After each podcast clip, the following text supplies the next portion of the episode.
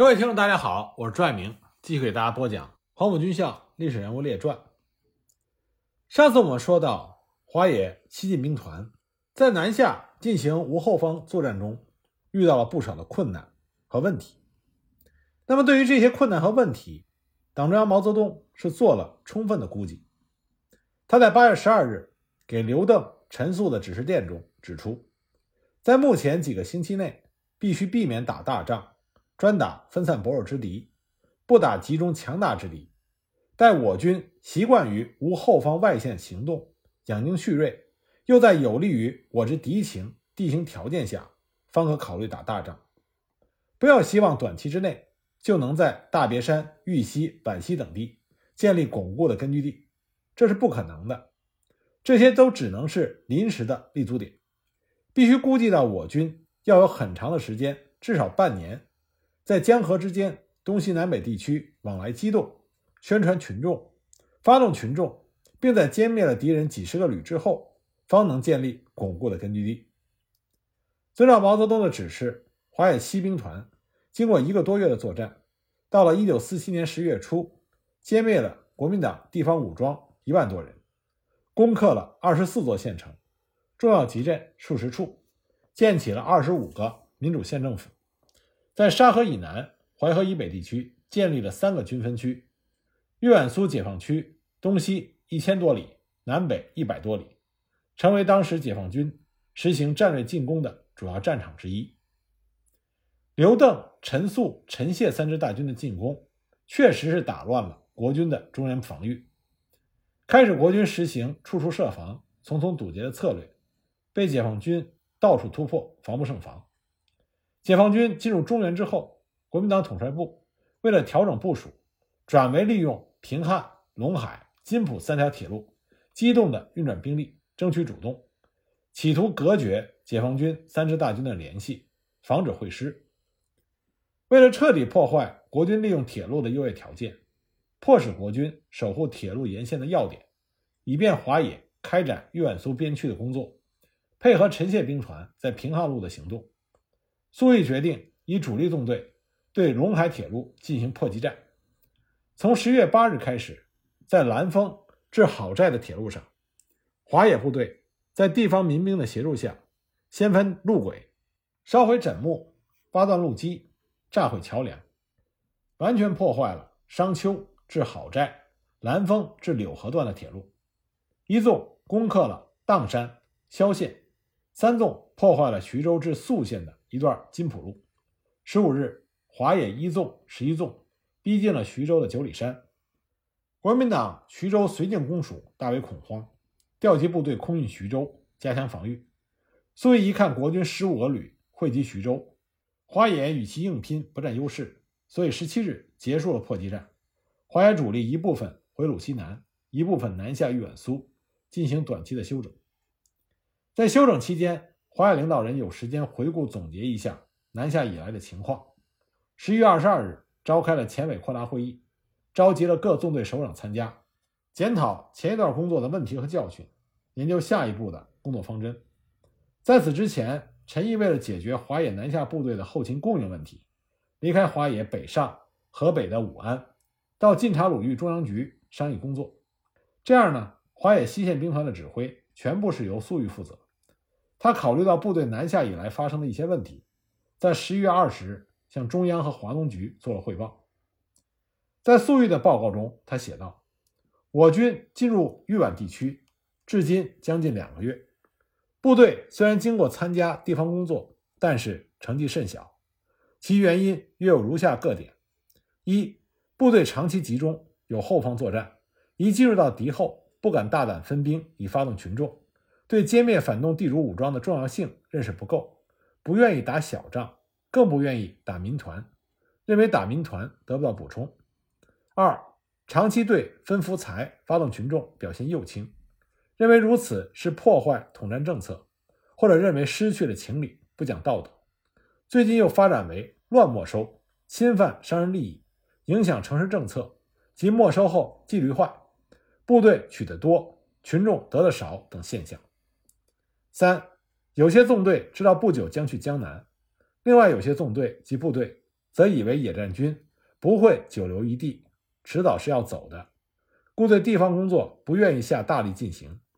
特别是不肯调出较好的和好的干部去做，如此下本钱自己部队得不到，因此过去只是进行了一些分福财及宣传等工作。四，我们对发展新区事先毫无准备，干部实在太少，部队的本位主义没有克服，不愿意尽力多调好干部。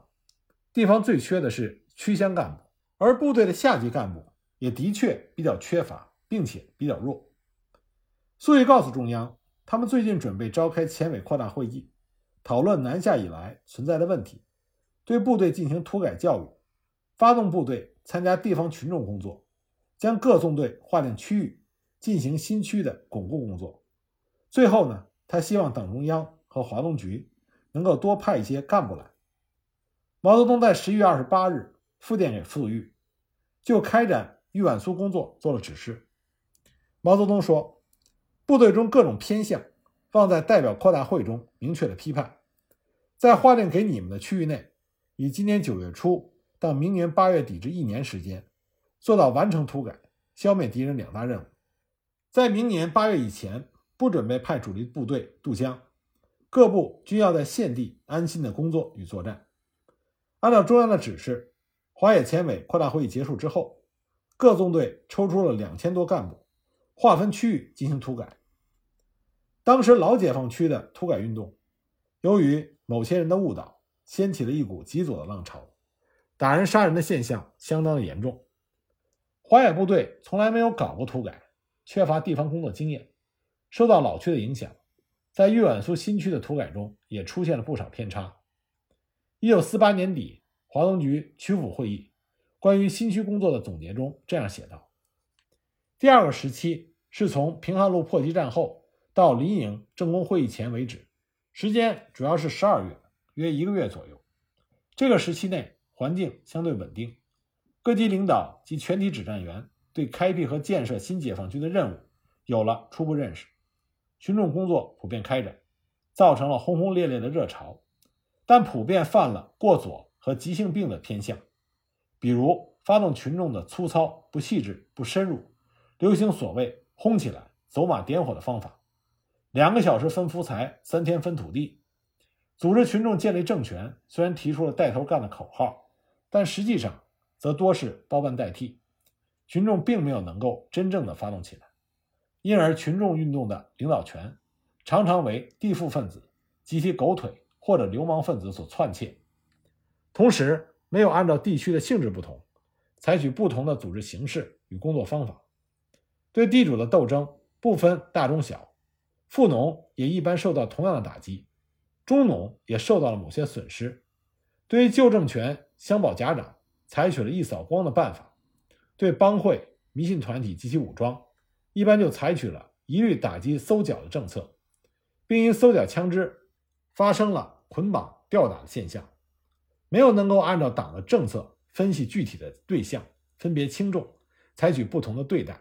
因而扩大了打击面，促成了敌人的暂时团结，并使中间阶层发生了某些恐慌、畏惧的现象。普遍的、毫无限制的分粮、分福财、开仓济贫，虽然在积极一方面救济了一部分贫苦群众，解决了他们短时间的生活问题，争取了群众一定程度的好感与拥戴，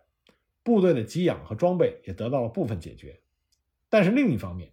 由于实施时无组织、无纪律，人人有权、个个动手，不看对象、不顾条件，造成了粮食、物资、资财的严重损失和浪费。群众虽然得到了若干利益，但是一般没有将救济与发动群众相结合，或者是联系的非常粗糙，以致对群众的实际帮助不大，对部队的影响也不好。加上无限制、无制度的以粮换菜，以及随意的取用没收物资，形成了一般的大吃大喝、浪费粮食，并且便利了某些贪污腐化分子的趁火打劫，助长其享乐腐化的行为。相当的削弱了部队的纪律与艰苦奋斗的作风，造成以后部队给养供应上的困难，被迫向基本群众借粮，损害了一部分基本群众的切身利益。纵观上述各方面的具体表现，这个时期执行新区政策、进行新区工作的特点是大做、乱做、自由做，形成了普遍过左和急性病，表现了严重的无组织、无纪律状态。这主要是由于领导上缺乏新区工作的领导经验，思想上的片面群众观点，机械地搬用了内战时期打土豪分田地的某些经验，对党的总政策、总路线及新区各项具体政策及某些政治口号。缺乏深刻的研究，对新区的情况仍然没有能够正确的掌握，缺少切合当时当地情况的步骤方法上的周密部署和具体的指导，因而，在部队对建设新解放区有了初步认识，特别是土改学习开始，阶级观念、群众观念一经启发与提倡，以及在老解放区农村土改左倾浪潮影响之下，就形成了群众工作中普遍过左。和自由乱做，同时，当时天气渐冷，部队许多实际的问题亟待解决，各地贫苦群众的生活也是万分痛苦，迫切的要求吃粮衣被。有些地方只要军队批准动手，群众就毫不畏缩的干起来，这就促成了这种自由乱作偏向。粟裕和华野前委的领导们意识到土改中的这些偏向，下决心予以纠正。粟裕认为。产生这些问题的原因是前一段时期频繁的作战，部队的政治思想工作削弱，一些干部头脑中个人主义、军阀主义的思想抬头。要解决这些问题，必须强化党的领导，强调党的政策的重要性。一九四八年一月八日，华野前委在临营五里头召开了华野政工会议，集中解决了前一段土改和执行各种政策中发生的问题。粟裕在会上讲话。他首先肯定了华野一年来的作战成绩，指出过去的一年是伟大变化的一年，解放军由内线防御转入到外线进攻，由有后方作战变成无后方作战。过去的一年又是巩固壮大的一年，在艰苦流动的作战中，虽然不断的遭受伤亡和非战斗减员，但并没有减低战斗力，部队克服了各种物质与自然条件造成的困难。仍然保持了旺盛的士气。那么紧接着，粟裕就指出了部队存在的问题。他指出，一些干部接受任务的时候，首先考虑个人利益，不服从组织上的分配；有的首长凌驾于党组织之上，搞家长制，一个人说了算；有的干部在打土豪、筹粮筹款中有享乐腐化、发洋财的思想，严重破坏了政策，脱离了群众。粟裕强调，必须强化党的领导，提高党的权力。红军时期曾经决定，一切工作经过支部，现在部队中也要建立正常的组织生活，发扬民主，进行批评和自我批评，认真倾听群众的意见，保证党的指示和政策得到执行。关于土改和打土豪，粟裕指出，现在发生了左倾错误，不分大中小地主或者富农都打。无组织、无纪律、无计划，乱打乱没收，谁调查或者谁先到，谁就没收。这种乱干甚至侵犯了中农利益。在界首附近，地主就利用这种事情掀起了暴动，打垮了共产党的地方武装，杀害了共产党的工作干部。这种左倾错误是农民的报复性和小资产阶级疯狂性在解放军中的反应，认为左比右好，左是革命的，这是错误的。应该好好说服他们改正。粟裕指出，华野今年有六大任务：一、大量歼灭国军的正规军和地方军；二、普遍做群众工作，扩大和巩固新的解放区；三、完成部队土改学习，彻底清查阶级，检查思想和工作，整顿组织纪律和制度；四、反对本位主义、山头主义、宗派主义，反对一切破坏集中统一的行为。五、厉行精简，提倡艰苦朴素；六、提高军事技术。这六大任务的完成，政治机关要起领导作用和示范作用。今天，解放军的政治水平已经高过红军时期，但是作风并不如红军时期好。这就要求华野部队以艰苦生活、积极工作、努力学习、深入战士精神去工作，要克服官僚主义，深入下层解决问题。同破坏纪律、政策和一切不良倾向做不妥协的斗争。那么临营政工会议解决了土改中的一些偏向，但是没有从根本上解决问题。正如曲阜会议关于新区工作的总结中指出的，政工会议对新区政策的执行步骤方法，即对新区农村与新解放城市的各种工作做了具体的研究和初步的修正。例如，规定只打大地主，地主较多的村庄只打少数几户首富，没收的东西大部分要分发给群众，严格禁止杀人等等。但这些规定还只限于范围的缩小。及某些权利手续的限制，还没有意识到某些基本政策和口号必须改变。同时呢，领导思想上感觉如果不加约束，偏向将更加严重的发展；加以约束，又顾虑到会削减部队做群众工作的积极性，引起群众的失望。感到偏向要纠正，但又拿不出一套完整的正确的方法来。土改运动中产生左的倾向，这不仅仅是豫皖苏新区的问题。在各老解放区中表现的也很严重。毛泽东在由陕北向河北转移的途中，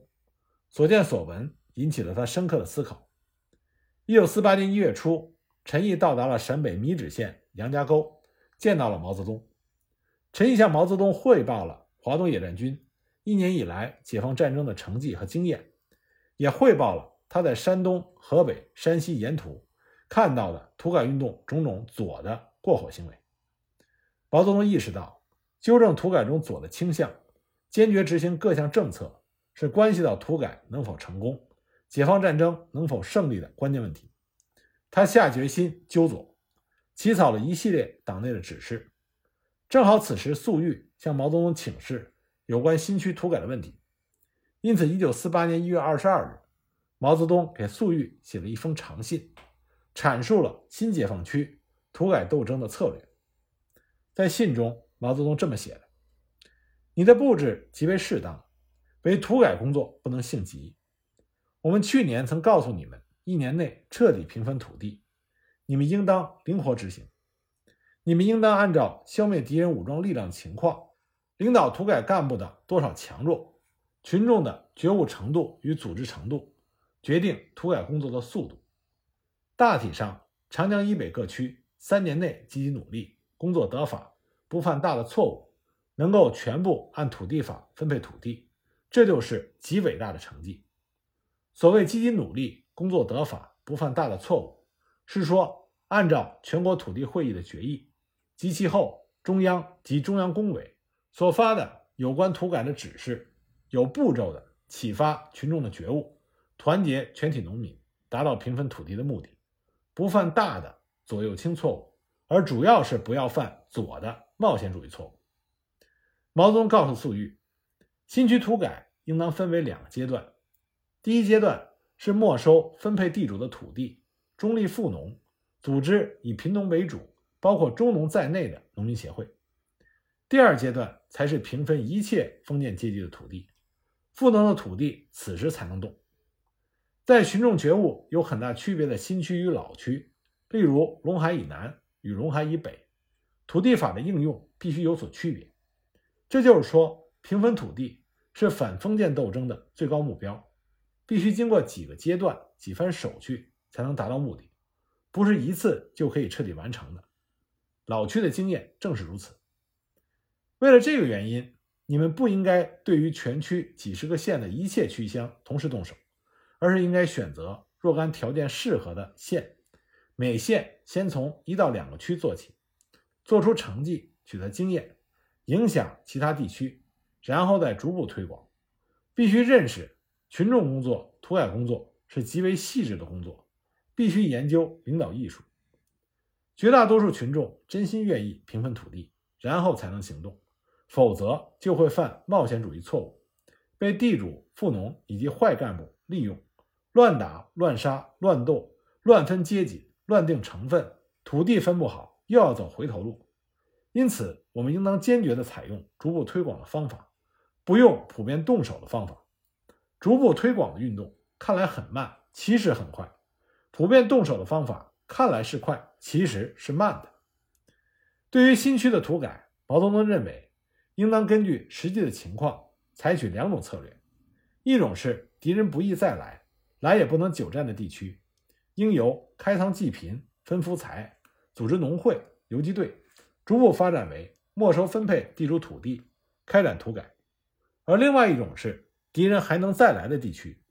在开仓济贫、分发部分财物的情况下，寻找积极分子，发展秘密党组织，并且组织游击队与敌人斗争。这种地区还不能进行土改，需要有所等待。毛泽东的这封长信为新区的土改指明了方向。华野的干部们认真学习了他的指示，澄清了误区，明白了政策和策略，这就使得1949年华东地区的土改走上了正确发展的道路，也为华东解放战争的胜利奠定了坚实的基础。那么，刘邓大军在大别山建立根据地，这就使得国民党统帅部极为不安。1947年10月底，南京国防部部长白崇禧到九江任指挥部主任，调集了三十三个旅的兵力。对大别山实行了全面围攻，企图将刘邓大军挤出大别山，并且迫使华野和陈谢兵团退出中原。刘邓面临巨大的压力，毫不畏惧。他们向军委建议，他们吸引国军的主力，在大别山背重一些，在三个月内，陈粟、陈谢就能够大量的歼敌，江汉、桐柏及鄂陕豫区、淮河以北地区就能够深入工作。对全局极为有利。中央军委指示中原三军密切配合，统一行动，粉碎国军对大别山的进攻。华野西线兵团应该协同陈谢兵团，大破平汉铁路，并以主力沿着平汉路南下，造成直逼武汉之势，调动国军，减轻刘邓的压力。从十二月十三日起，华野西线兵团分头出击，开始了平汉路破击战役。当时国军主力云集大别山，陇海线上只有五军七十五师等守卫郑州、开封等大城市，在平汉路郑州以南至信阳段守卫兵力薄弱。粟裕迅速做出了部署，以陈士举参谋长指挥华野一、三、四纵对许昌地区发起了进攻，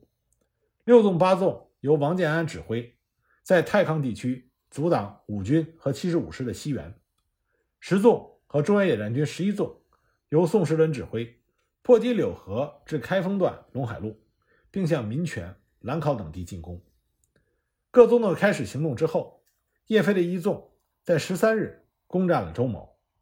陶勇指挥四纵在十四日奔袭了新郑以南的关亭寨，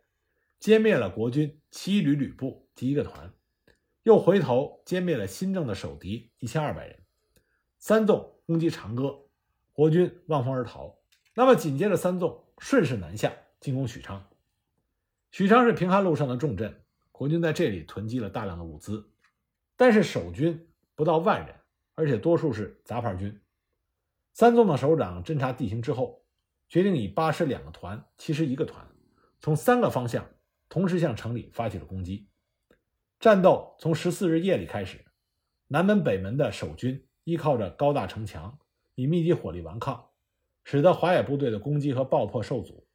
进攻西门的八师二十三团用山炮轰击国军的工事和火力点，并且集中轻重机枪压制国军的火力。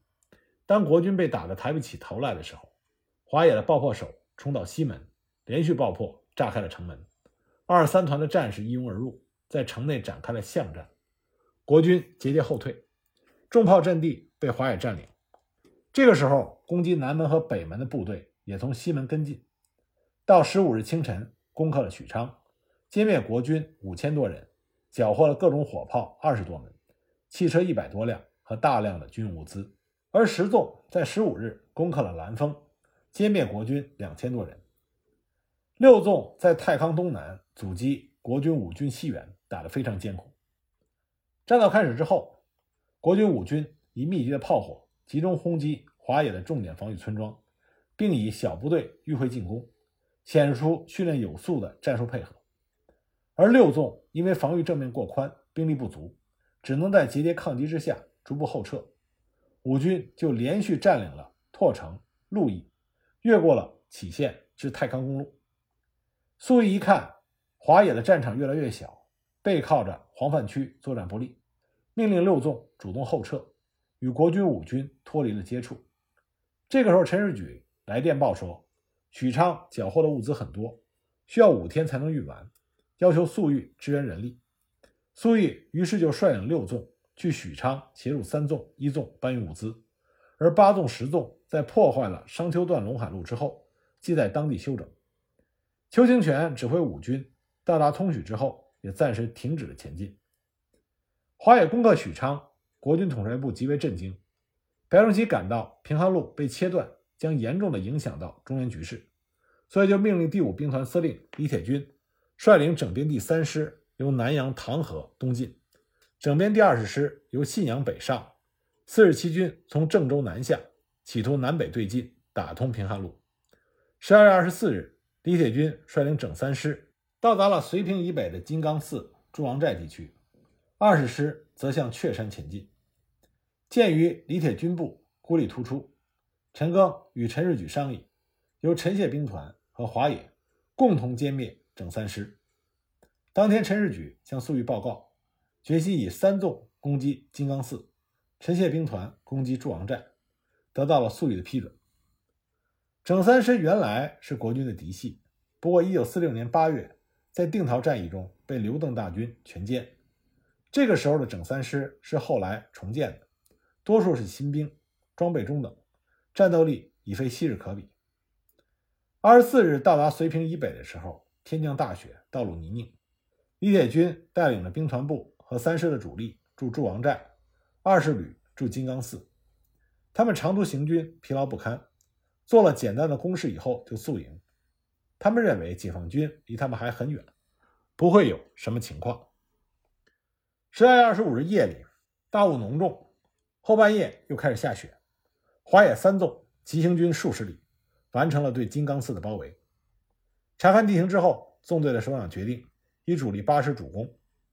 金刚寺是平汉铁路东一个较大的村庄，有围墙和外壕。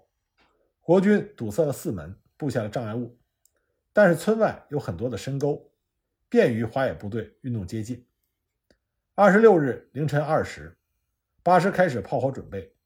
一阵轰击之后，二十二团的突击队冲向了金刚寺的东门，爆破队员炸开了第一道路寨。身后一个战士迅速爬到了第二道路寨前，他发现路寨与国军的地堡靠得很近，所以呢就把炸药包放在路寨与地堡之间。路寨炸开了，地堡也被崩塌。第三名爆破手冲到围墙之下，将东门炸开了一个洞口。突击排长带头从这个仅容一人的洞中钻过，三分钟之内，一个排全部进入到村内。国军这个时候在村里躲炮，而。华野八师的二十二团已经占领了东门和几个地堡，国军这才发觉，组织部队进行反扑。二十二团的突击队坚守突破口，后续的部队源源进村，与国军展开了肉搏拼杀。这个时候，二十四团也从北门突破，国军慌乱，向西南突围，在野外被三纵的七十、九师包围。到天亮的时候，整三师二十旅在金刚寺被全歼，旅长被击毙。朱王寨的敌人被陈谢部队包围，在解放军的炮击和进攻下溃不成军。李铁军率领着少数卫兵突围逃跑，其余部队都被解放军消灭。这一仗，解放军全歼了国军第五兵团兵团部及整编第三师共九千多人，打了一个漂亮的歼灭战。行军中的国军第二十师获悉整三师被歼，迅速收缩到了雀山城内。依托城墙和外围的制高点固守。二十师是川军，下辖两个旅，一万九千人，装备不强，老兵多，内部帮会团结较好，善于防守。一九四七年七月，华野西线兵团进攻藤县，就是二十师在那里顽强的抵抗，免遭被歼。陈士举遇到这个老对手，决心以三纵四纵配合陈谢兵团，乘胜南下，将其消灭。十二月二十八日。解放军包围了雀山，战斗是由陈赓统一指挥，陈谢部队负责攻占城西南各制高点，华野四纵攻打东南的六七零高地，三纵从北门攻城。各部发起战斗之后，陈谢部队因为地形狭窄，部队无法展开，在城西南的高地与国军反复争夺，进展极为不顺利。陶勇的四纵攻击城东六七零高地，二十九日夜里几次攻击。都遭受到守军密集的火力封锁，没有能够得手。三十日再组织部队冲击，终于占领了高地的两个山头，但是国军相当的顽强，组织反扑，与四纵进行争夺。四纵两天的战斗，伤亡了一千五百多人。三纵负责进攻北门，因为主力八师金刚寺战斗过于疲劳，纵队首长命令七师和九师进攻，因为部署仓促，没有看好地形，七十九师突击部队在国军的密集火力封锁之下，几次进攻都没有成功。陈士举见此情况，三十一日命令八师投入战斗。这个时候情况又发生了变化，白崇禧命令进攻大别山的部队北上增援。胡琏的整编十一师已经到达了正阳西北的宋店，与刘邓部队交火。为了避免与国军长时间的对峙陷入被动，陈赓和陈士举命令部队停止攻击，主动撤离了雀山。平汉路的破击战至此结束。华野和陈谢兵团进行的平汉路破击战，有力支援了大别山刘邓的行动。刘伯承率领中原野战军机关和一纵等部。跳出了国军的包围圈，转移到了淮河以北、沙河以南地区。邓小平率领三个纵队坚持大别山区，分散部队和国军机动周旋。陈谢兵团和中原野战军一部在雀山会合，转至武阳地区休整。